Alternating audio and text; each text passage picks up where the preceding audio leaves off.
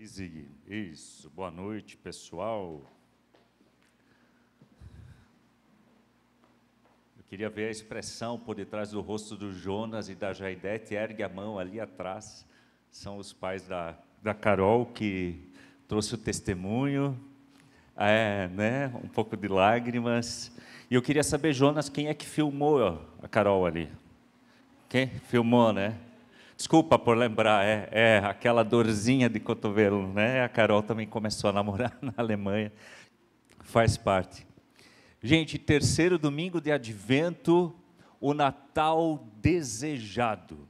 Se você deseja muito alguma coisa, você vai atrás. Acho que essa foi, esse foi o relato da Carol, né? Quando você anseia muito por algo, você vai atrás César, obrigado por nos conduzirem aqui. O louvor foi muito especial ver aqui, e acontece todo mundo, tá, Patrick? Não lembrar o ritmo, daí o César vai lá, tuquitá, tuquitá, tuquitá, né? Isso aí, quer tocar, vai conseguir, nem que na hora esquece de um ritmo, mas é uma questão de se dedicar.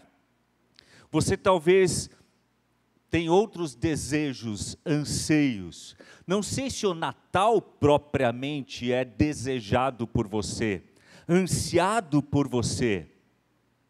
Ou, se você pudesse realizar um desejo, qual seria? Alguns gostariam de retomar a vida como ela era em dezembro do ano passado. Pode ser, é uma Outros desejam ter um Natal normal com os seus familiares e o que possivelmente ainda não está bem decidido ou definido. Mas eu queria que você lembrasse de você na sua infância, ou dos seus filhos, enquanto pequenos, seus sobrinhos. Sabe aquela criança que anseia e não vê chegar a hora do dia 24 à noite, que gosta de todo aquele clima natalino anterior, sei lá, fazer bolachinha, com a madrinha, ganhar chocotone do padrinho, todo aquele clima, mas nada melhor do que o dia 24 à noite, ou o dia 25, não sei, depende da tradição de cada família, mas o momento em que você pode abrir o seu presente. Pelo que desejamos, afinal? Será que desejamos sempre o certo? Hoje à noite eu vou contar com a ajuda do Cal aqui. Passa para nós. Alguém me passou essa imagem, eu achei ela muito sincera. Acho que tem muito Papai Noel frustrado esse ano, mas esse aí no divã dizendo: as crianças só me procuram por interesse. É, não sei como é ser Papai Noel, mas eu também não sei como é ser o Senhor real do Natal e perceber os nossos interesses. Não, não estou dizendo que é errado você ansiar por várias coisas para as celebrações de final de ano. Mas eu quero convidar você nessa noite a refletir sobre os seus desejos em relação ao próprio Senhor do Natal. Cal, coloca aí a pergunta para nós. Esta pergunta eu gostaria que você, ao final do, momento de mensagem dessa noite, que você conseguisse respondê-la para si mesmo. Desejo ardentemente o Senhor do Natal, não precisa vir aqui na frente para responder, que nem o Zig, pode responder no seu canto, né? Foi mal, Zig. É, mas, como está o meu coração com a centralidade do Natal? Anseio por esse Senhor, tenho interesse em que ele de fato seja o centro, não aquela coisa de no dia 24 à noite, mas da minha vida. Como você está em relação ao Senhor do Natal? Mas aí eu preciso fazer uma outra pergunta: quem afinal é o Senhor do Natal? Pietra, Gael, Quem é o Senhor do Natal? Yes, Jesus é o Senhor do Natal. Muito obrigado, Pietra. Ele é o Senhor do Natal. E eu quero convidar você que está aqui, você que está conosco a partir da sua casa. Hoje é um domingo especial também, porque iremos celebrar juntos a ceia. Para você olhar essa noite comigo alguns trechos do final da sua Bíblia. Você trouxe junto a Bíblia, ou tem o aplicativo da Bíblia no celular? Abra. Vamos ver uma outra criança. Nicole, qual é o último livro da Bíblia? Muito bem. Também não vou falar que tu estava no índice, né? Mas muito bem, porque essa você sabia. Legal. Apocalipse vai nos apresentar o Senhor do Natal, porque por vezes nós nos aproximamos dessa data e temos em mente no recordar e no celebrar o nascimento de Jesus, de que o nosso Senhor é um menino indefeso que está na manjedoura e que, quem sabe, nós precisamos ajudar para a campanha do agasalho do ano que vem. Não, este não é o Senhor. Isto fez parte da sua encarnação, da sua humildade, do seu vir a nós como criança, como você e eu, como nós viemos a esse mundo. Mas o que o Apocalipse vai nos revelar é de que ele não é um senhor passivo que está olhando para as tragédias da humanidade e apenas olha e diz: Pois é, no Rio, essa semana, mais algumas balas perdidas, quem sabe mais alguma tragédia humanitária no Oriente Médio, na África, como é que estão as situações em meio à pandemia? Sim, aumentou-se muito o, é, os, as agressões intrafamiliares. O nosso Senhor, a partir do Apocalipse, ele não é um Senhor que assiste passivamente e que quer fomentar em nós a ideia de cantarmos apenas dormem paz celestial. Sim, cantamos para lembrarmos do seu nascimento. Mas a realidade presente e futura, Apocalipse, ela é outra. Eu falei para vocês abrirem a Bíblia e eu não abri a minha. Viu? Tu tem o índice, eu tenho um marcador aqui, deixei um lápis. Ah, viu a Nicole assim olhando para mim, peguei você, né? Tá certo. Mas dê uma olhada na parte final de Apocalipse. Nós vamos olhar, folhear um pouco os últimos capítulos. Nós temos no capítulo 17 a descrição da Babilônia.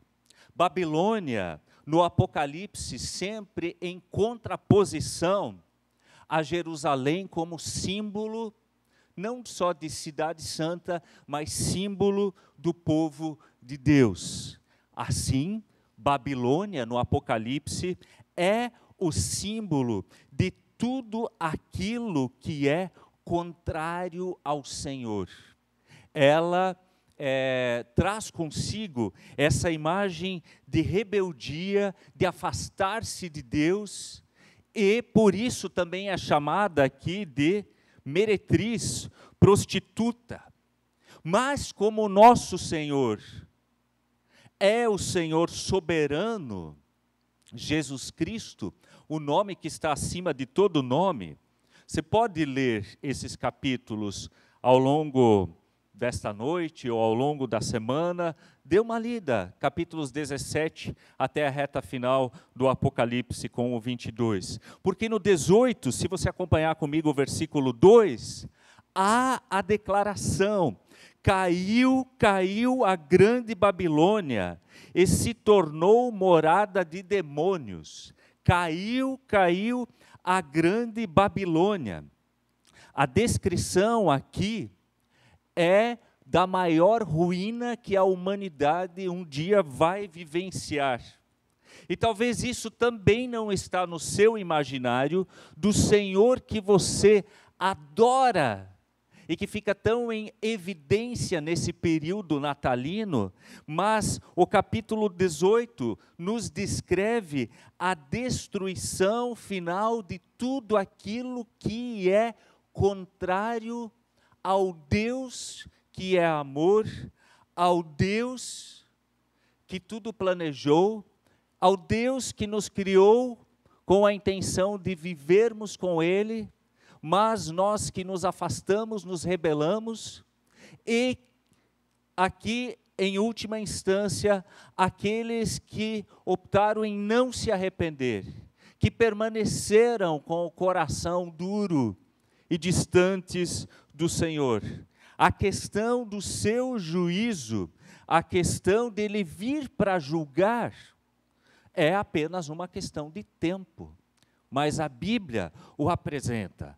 E aí você pensa, eu gosto tanto de celebrar o Natal, para mim é uma data tão bonita, tão romântica. Esse texto não cabe no meu imaginário do Natal. Então eu preciso dizer para você que o problema é o seu imaginário do Natal. Nós romantizamos essa data e imaginamos que temos apenas uma mensagem de humildade, ela existe. Mas Deus exaltou Jesus, ele deu o nome que está acima de todo nome. E um dia todo joelho irá se dobrar diante dele. E tudo que é contrário um dia vai deixar de existir. Forte. Forte falar isso num culto onde as crianças estão junto. Mas realidade. E aí você pensa, calma aí, o Senhor do Natal, Pietra, quem é ainda o Senhor do Natal? Jesus mas ele me parece muito duro. Parece um juiz com um ar quase que de vingança. Não. Deus não é um Deus vingativo. E aqui o apóstolo colega de João, João que escreve Apocalipse, o outro, o Pedro, o outro apóstolo, nas suas cartas, ele vai descrever de que a volta de Jesus, você pode ler 2 Pedro 3, a volta de Jesus ainda não se deu por causa da paciência de Deus para que mais pessoas se arrependam, para que mais pessoas tornem a esse Deus que é amoroso, sim, Ele é amoroso. Algumas pessoas estudaram conosco eh, durante esse ano, nos sobrou estudar online esse ano, né? É, o livro O Maravilhoso e Bom Deus. E eu quero ler para vocês, aqui dentro tem um capítulo que vai falar de que, apesar de Deus ser o juiz que é santo, isso não está em contraposição do seu amor. Na verdade, a justiça de Deus está a serviço do amor de Deus. Eu leio para vocês. É absurdo afirmar que Deus é indiferente ao abuso infantil, ou à infidelidade, ou até mesmo ao roubo. Está entendendo? Seria um absurdo afirmar que Deus é indiferente a isso. Eu não quero saber desse tipo de Deus, diz o autor, tanto quanto não quero saber daquele Deus vingativo que está pronto a me fulminar, caso eu esqueça de observar meu momento de devocional. Você entende? As duas imagens, eu fiz uma pergunta: quem é o Senhor do Natal? As duas imagens de um Deus vingativo, ela não se encaixa na Bíblia. Mas de um Deus que passa a mão na cabeça e diz: Ah, Fazer o quê, né? Nunca deram atenção para mim, mas, ó, oh, né? Também não é bíblica. E por isso ele vai colocar essas duas imagens. São um grande equívoco. Por favor, Cal, eu tenho aqui uma frase desse autor que diz assim: Deus é amor. Sim. Concorda com isso? Deus é amor? Sim. E porque Deus é justo, Concorda com isso? Que Deus é justo? Porque Deus é justo, ele se opõe poderosamente ao pecado e ao mal. Por isso, um dia, tudo aquilo, que é contrário a Deus precisa deixar de existir. Senão, não estaria de acordo com o próprio Deus amoroso que tem o perfeito para a sua criação. E aí? Como é que a eternidade lida com isso? Fechei minha Bíblia de novo, mas você está aberto. Nós vamos ler agora sim um trecho de Apocalipse. Eu quero ler com vocês 19, que é uma resposta à queda da Babilônia, você entendeu? Simbolicamente de tudo aquilo que é contrário a Deus. Porque no 18, versículo 20, é como um convite para os céus. Exultem sobre ela, ó céus, e vós santos apóstolos e profetas porque Deus contra ela julgou a vossa causa. O juízo de Deus, em última instância, é Deus realizando o anseio que nós, enquanto humanidade, temos por justiça. Eu imagino que você, como eu, ao longo desse ano, com muitas notícias, nos sentimos injustiçados. Ou percebemos que muitas pessoas sofreram injustiça mais uma vez. Assim, céus diante do juízo de Deus, capítulo 19, vão dizer: depois dessas coisas, ouvi no céu uma como grande voz de numerosa multidão dizendo: Aleluia! A salvação e a glória e o poder são do nosso Deus, porquanto verdadeiros e justos são os seus juízos. Pois julgou a grande prostituta que corrompia a terra com a sua prostituição e das mãos dela vingou o sangue dos seus servos. Você percebe aqui que vingança também não cabe a nós. Mas um dia, em seu juízo, Deus fará vingança por todo o seu povo. Segunda vez disseram, essa numerosa multidão nos céus, é João tendo a visão disso, do que acontece na eternidade. Quer dar uma espiadinha no que acontece na eternidade? Leia Apocalipse. Aleluia! Pela segunda vez, um louvor máximo a Deus. E a sua fumaça sobe pelos séculos dos séculos. Os vinte e quatro anciãos e os quatro seres viventes prostraram-se e adoraram a Deus, que se acha sentado no trono, dizendo: Amém Aleluia. Saiu uma voz do trono exclamando: Dai louvores ao nosso Deus, todos os seus servos, os que o temais, os pequenos e os grandes. Você percebe aqui que, como cada momento de culto nosso, acaba sendo um convite para nós entrarmos em sintonia com aquilo que já acontece na eternidade, de eternidade a eternidade. Louvores a Deus de eternidade a eternidade. Cada momento de culto é um convite coletivo para nos sintonizarmos com aquilo que é eterno e que acontece diante de Deus. Mas não só no culto, Amanhã, segunda-feira, o seu viver, o meu viver, é um convite para continuarmos em sintonia. Então, versículo 6: ouviu uma como voz de numerosa multidão, como de muitas águas e como de fortes trovões, dizendo: Aleluia! Pela quarta vez. Pois reina o Senhor nosso Deus, o Todo-Poderoso. Este aqui, até o versículo 8, eu ainda chego lá mas é tido como o maior cântico de louvor que nós temos no Apocalipse. Como que um resumo, já leu o Apocalipse? Apocalipse não é um livro de ter medo, é um livro que requer alguma interpretação, sim. Mas é um livro onde a gente percebe de que o louvor a Deus sempre de novo entra em cena. E esse cântico aqui de louvor que acontece na eternidade diante do trono de Deus e do Cordeiro.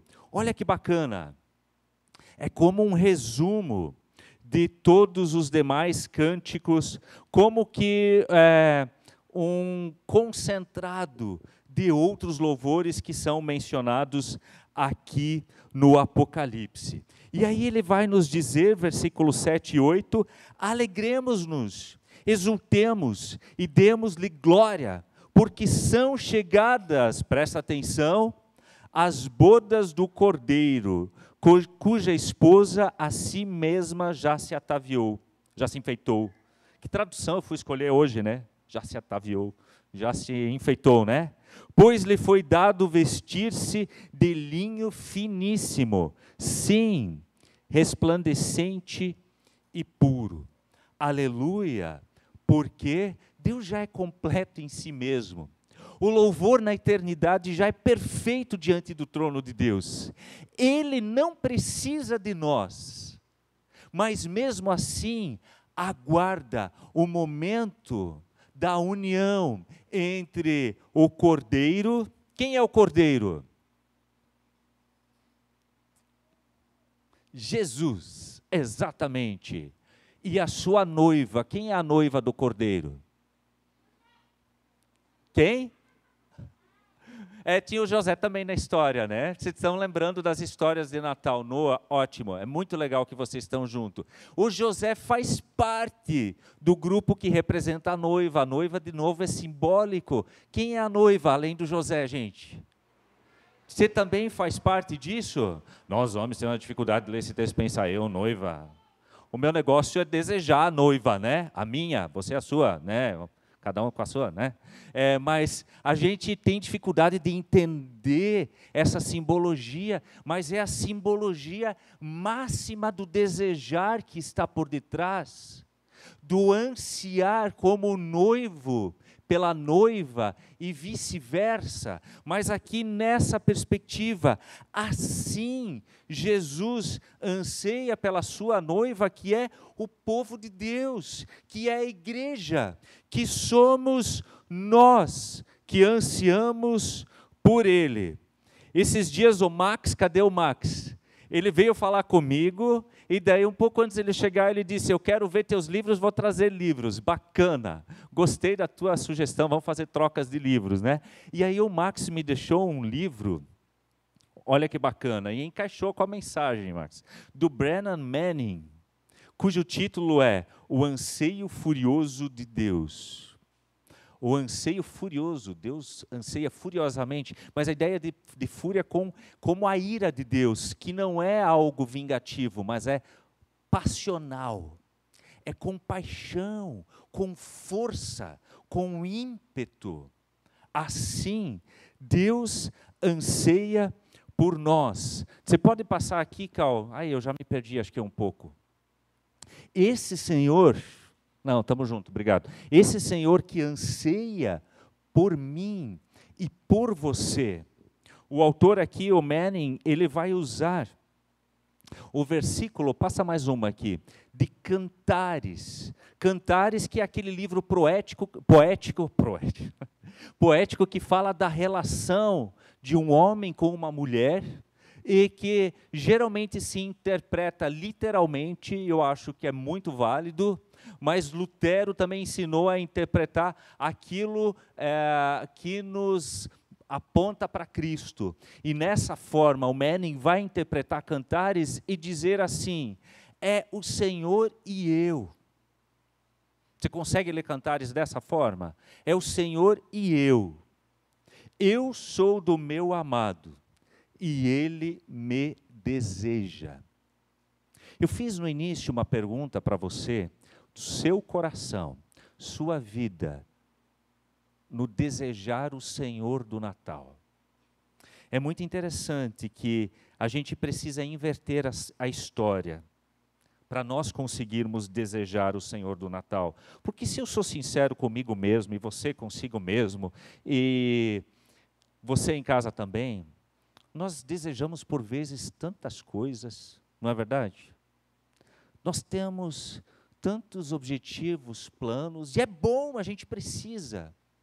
Mas será que há espaço para desejarmos o Senhor? Será que há silêncio no nosso coração para percebermos que o Senhor me deseja traduza deseja por anseia por mim, me quer bem. E Manning vai dizer, valeu Max, ele coloca quando percebemos isso, então o rufar dos tambores da condenação, alojados em sua mente, serão substituídos por um cântico em seu coração, que tem o potencial de fazer os seus olhos cintilarem. Quando percebemos que Deus anseia por nós, e que esta é a mensagem do Natal e da volta de Jesus, então, aquele som de condenação deixa de estar no meu coração. Ele pontua alguns aspectos, leio mais três para nós, de vários.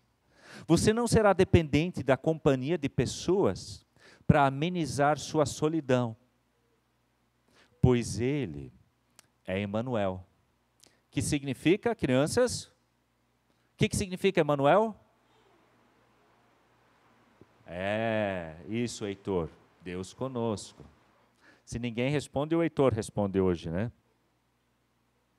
E olha, você viverá com a consciência de que o Pai não apenas o ama, mas gosta de você. Você tem essa perspectiva na noite de Natal, na sua vida por um todo, de que Deus Pai não é apenas alguém que ama, a gente já tem tão como comum o verbo amar, mesmo dentro das nossas comunidades cristãs, mas que Deus realmente gosta de nós. Vez por outra, ao longo do dia, você simplesmente saberá que está sendo visto por Jesus com um olhar de ternura infinita. Pois bem, quando percebemos que o Senhor anseia, anela, deseja a nossa presença, como um noivo pela sua noiva. Lembra do seu casamento? Clemens, Alex, do seu, Cleiton, Paulo, né? Como um noivo pela sua noiva. Permita isso requer investir em relacionamento, né? Casamento, namoro requer investimento, amizade requer o relacionamento com Deus também, para percebermos o quanto Ele anseia, anela por nós. E indo para o final, tá? Indo para o final. Por isso, lá no finalzinho do Apocalipse, capítulo 22, versículo 17, o Espírito, que é o Espírito de Deus, e a noiva. Quem é a noiva? Quem aqui faz parte dessa noiva? E a noiva dizem: Vem. Olha que especial. O Espírito, e é esse Espírito que nos ensina a ansiarmos pela volta de Jesus. E por isso, como noiva, a igreja de Cristo pode ansiar e dizer: Vem. E eu muitas vezes já disse: Vem, mas ah, eu primeiro quero ser pai. Estava aquela coisa? Vem, Jesus, ah, mas eu primeiro queria ainda. Você tem dessas também? Depois dizem que é: Vem, ah, mas eu primeiro queria ser avô, avó. Vem, mas eu queria que passasse pelo menos esse período de pandemia e pudesse experimentar um período mais tranquilo. Vem, ele vai vir. A questão é que se nós somos parte dessa igreja que anseia, ou ele vem no coletivo do que o Apocalipse fala, ou no individual, o dia que você e eu nos despedirmos desta. Mas nós não vamos nos despedir desta para o nada. Vamos nos despedir desta pela fé em Jesus, aguardando o grande dia das bodas, do casamento, do encontro do cordeiro com a sua noiva.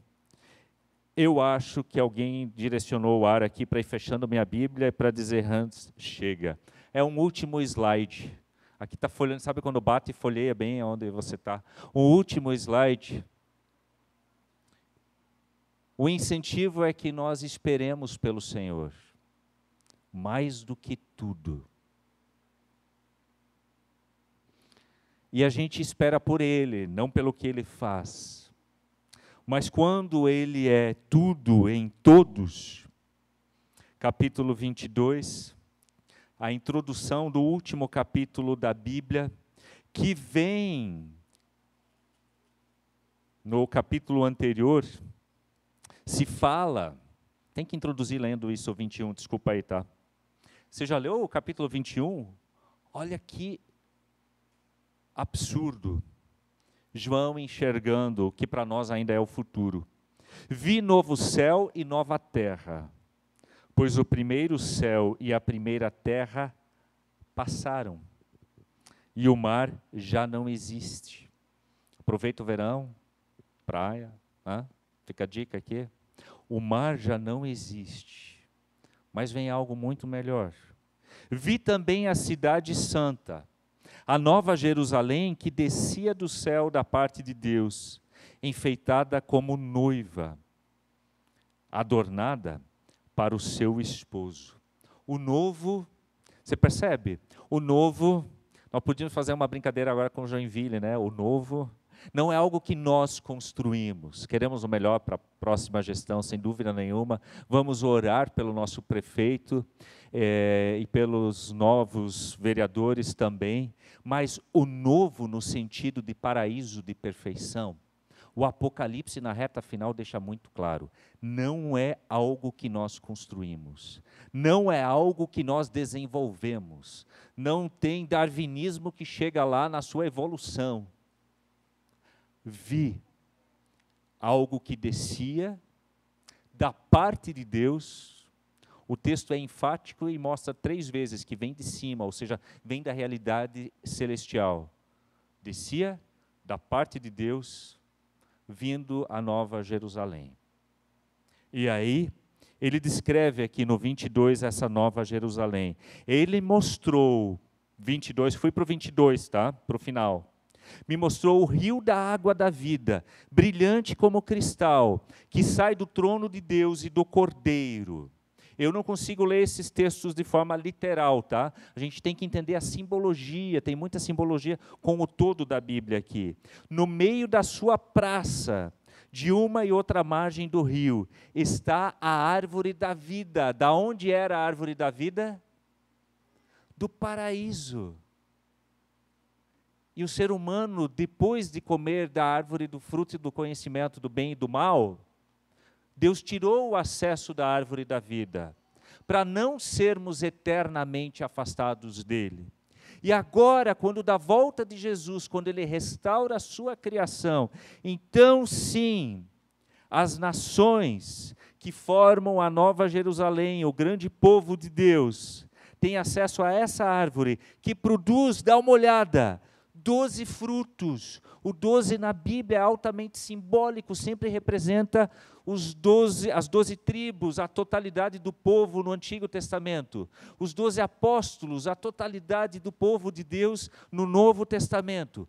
Doze frutos, dando seus frutos de mês em mês você percebe? É para todos, é sempre, é constante, é suficiente, é algo que aqui nós não experimentamos. E as folhas da árvore são para a cura dos povos. E assim segue, eu quero motivar você. Como é que você quer ansiar pela volta de Jesus se você não lê a Bíblia? Como é que você quer perder o medo do Apocalipse se você não lê esses textos maravilhosos? Que vão culminar dizendo que na Nova Jerusalém não vai mais ter nem sol nem lua e não precisa. E aí João entra com a sua forma de, de pensar as coisas, porque a luz de Deus é suficiente. E se você já leu outros textos de João, como o Evangelho, ele vai sempre fazer a relação entre luz e vida, né? Nele estava a vida, nós temos isso em João 1, e a vida era a luz dos homens. Quando Cristo e Deus Pai são tudo em todos. E não precisamos de mais nada. Quando todos os nossos traumas, mágoas, sofrimentos, angústias, ansiedades, mimimis de pandemia, quando tudo isso passou, e uma árvore da vida com acesso constante, que está plantada, se percebe ali? As margens do rio, e aonde é a nascente desse rio da água da vida? Aonde é a nascente? Não, não é no Nilo nem no Amazonas, mas a nascente está no trono de Deus e do Cordeiro. Cristo sendo suficiente. Cura e restauração definitiva e permanente para tudo aquilo que o pecado e nós, junto com o pecado, estragamos. Quando nós fortalecemos essa concepção, nós não nos tornamos indiferentes para aquilo que vivemos aqui. Mas o que virá se torna maior e mais glorioso. E o que vivemos aqui, queremos viver na perspectiva da eternidade. Viver em alegria e ansiando a eternidade. Viver em louvor, em sintonia com a eternidade.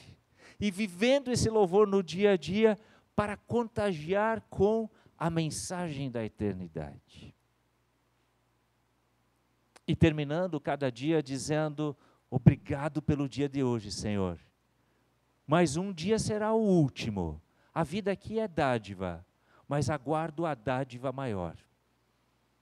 Novos céus, nova terra, a nova Jerusalém. Mas hoje já podemos descobrir o quanto o noivo aguarda ansioso pela noiva. Nutra o seu relacionamento com Jesus, para você vivenciar isso. Isso não acontece porque você decide simplesmente, eu quero me sentir amado ou amada por Jesus. Você tem que investir nesse relacionamento. Deus já investiu tudo, o seu próprio filho. O que você está investindo nesse relacionamento? O que você está investindo nesse relacionamento? Por isso a igreja diz: vem.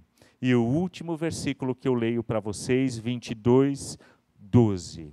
Jesus dizendo: Eis que venho sem demora, e comigo está o galardão que tenho para retribuir cada um segundo as suas obras. Eu, quem é esse Senhor? Que sou o Alfa e o Ômega, o A e o Z do nosso alfabeto e da nossa vida. O primeiro e o último. O princípio e o fim. E enquanto ele não vem, nós fortalecemos a nossa esperança nele. Quero orar com você. Senhor, no nosso coração tem lugar para tanta coisa e me perdoa, nos perdoa quando não deixamos o devido lugar para ti. Quando não investimos no relacionamento contigo da forma que tu és digno. E obrigado, ó Pai, porque tu investiste tudo. Tu investiste Jesus. A eternidade naquele momento foi rompida na morte para que nós pudéssemos ser alcançados. E, Senhor, nós queremos responder. Responder vivendo com alegria, dedicação e paixão na perspectiva da tua volta. E para isso dependemos de ti. Senão os nossos olhares, o nosso coração, a nossa mente se divide em tantas paixões, em tantas coisas que ansiamos, queremos e que fazem parte da vida. Mas, Senhor, seja tu o nosso amor maior, nossa paixão maior. E assim, vem, Senhor Jesus, vem e dá-nos alegria e renova a nossa esperança na tua vinda. E enquanto não vens, mantenha-nos firmes na caminhada, firmes e também alegres para partilharmos, vivendo em louvor a Ti. Amém.